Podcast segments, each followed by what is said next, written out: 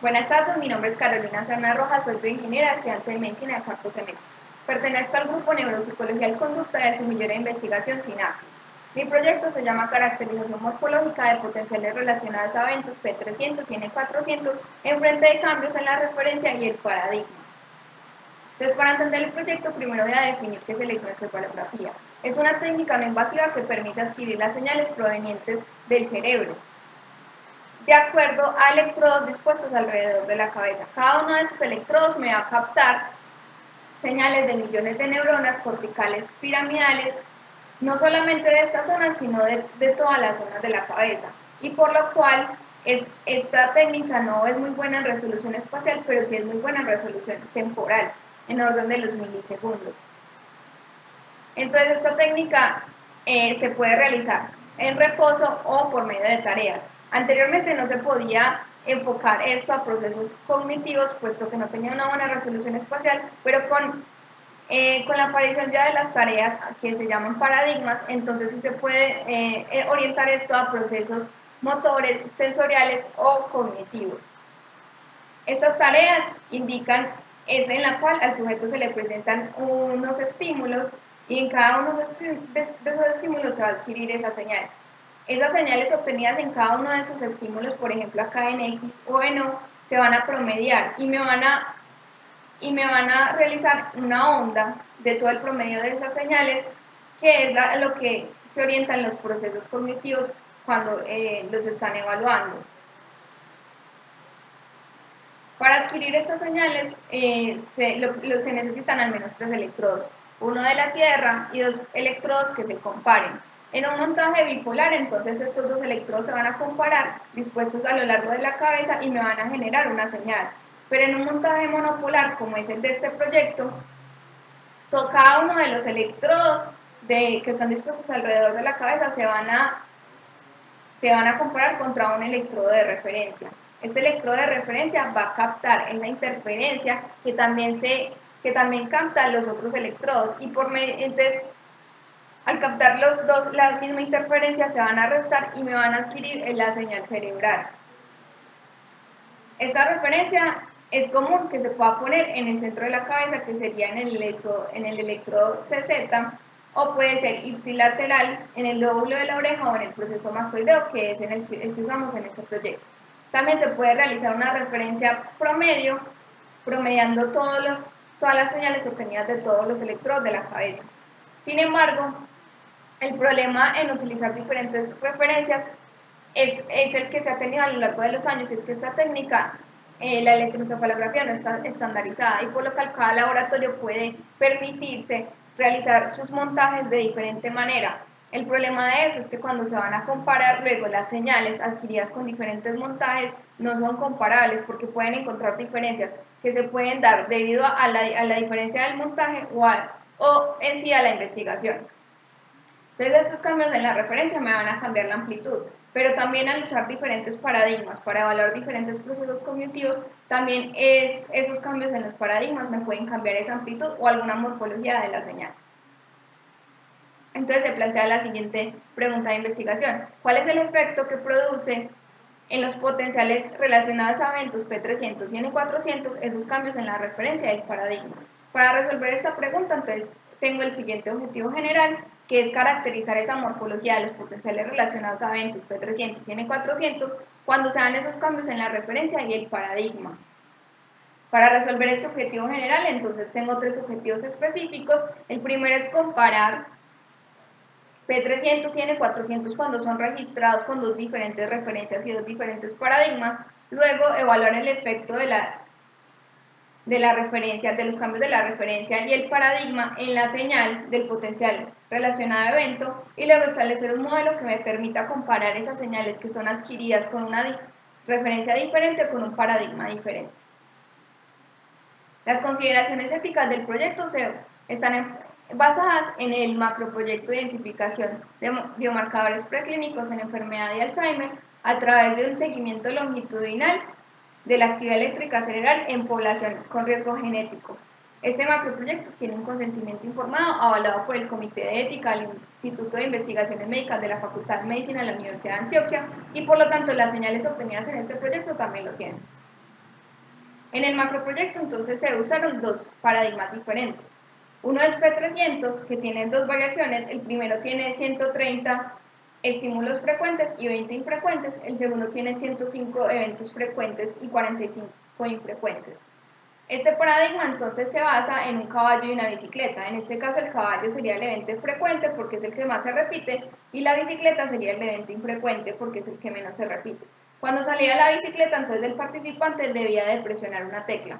Este evento infrecuente es entonces el que me va a generar una positividad, una onda positiva a los 300 milisegundos, un poco más. El segundo paradigma que se utilizó es N400 con 45, 49 congruencias y 51 incongruencias.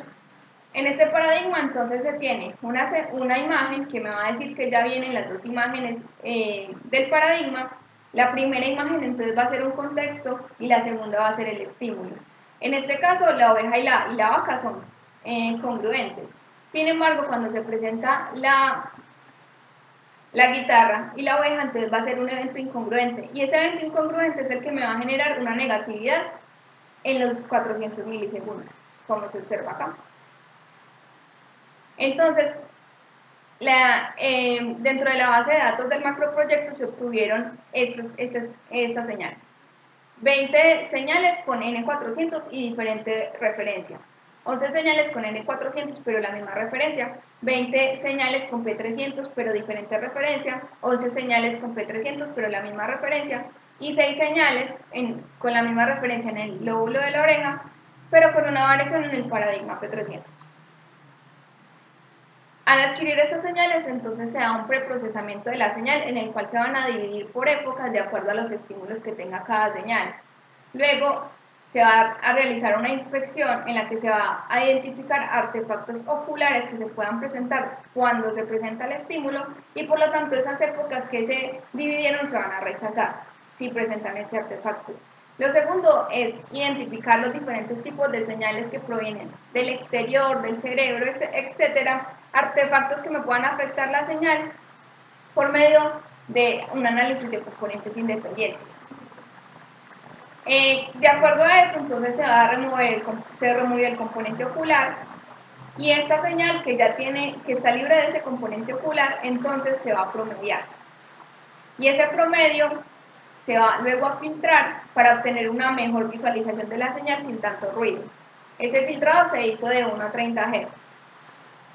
A esas señales entonces se les sacó las características que ya voy a decir a continuación y se realizó un análisis estadístico.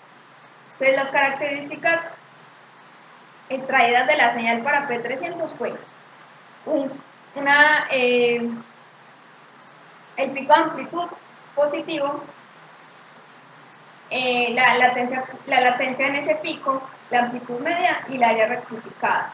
Y para N400 entonces se dio se sacó la amplitud pico negativa, la latencia en ese pico, la amplitud media y la integración numérica.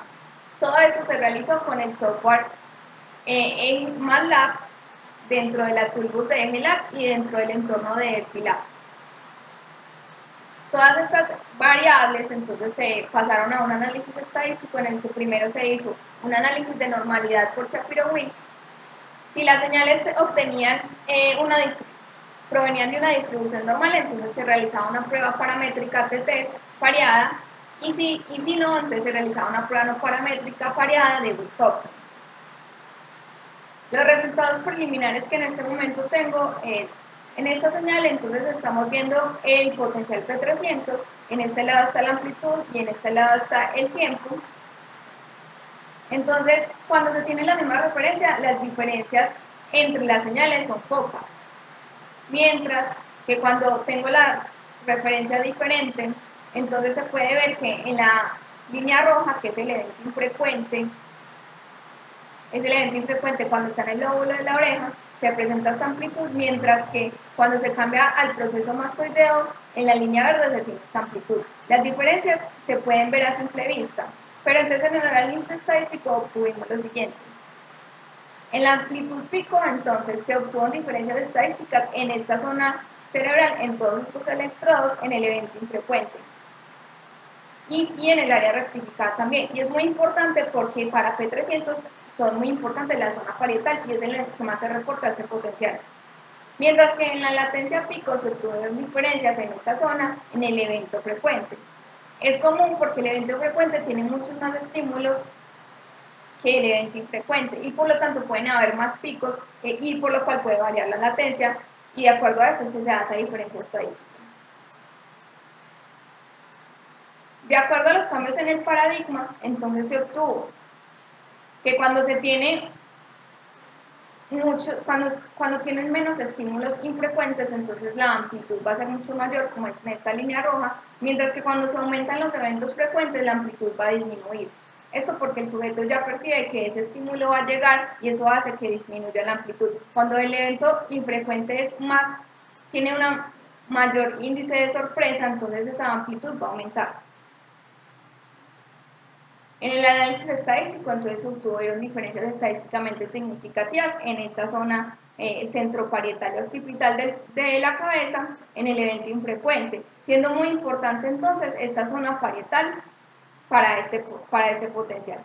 Y en la latencia pico se obtuvo lo mismo, eh, se obtuvieron diferencias en la zona frontal y central en el evento infrecuente. En el potencial N400 se obtuvo, se obtuvo que, eh, miremos acá la línea, la línea verde, que es esa incongruencia, y la línea roja, que también es la incongruencia, en la línea verde entonces se obtiene que está el proceso mastoideo como referencia y en la línea roja el, lóbulo de la oreja.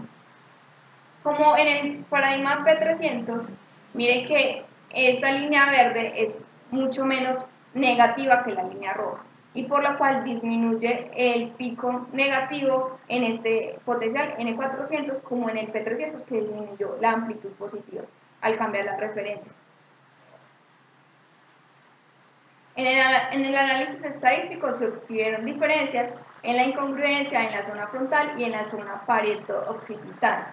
Sin embargo, este paradigma es muy importante en la zona frontal y central y por lo cual no se obtuvieron diferencias en esta zona.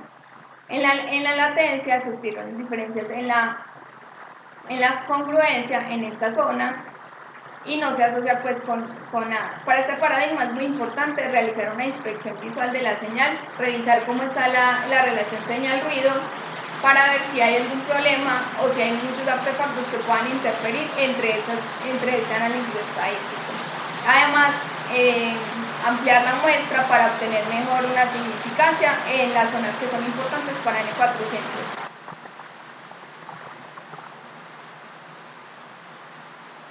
Eh, ¿Qué falta por hacer?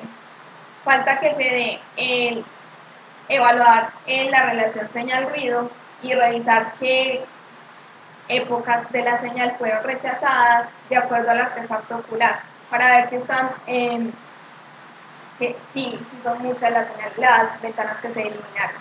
Aplicar filtros para, para mejorar la señal y pasos que, que puedan ayudar a comparar ese potencial. Y por último, realizar un procesamiento de la señal que me permita obtener una referencia offline y disminuir esas diferencias estadísticamente significativas entre esos cambios en la referencia o en el paradigma.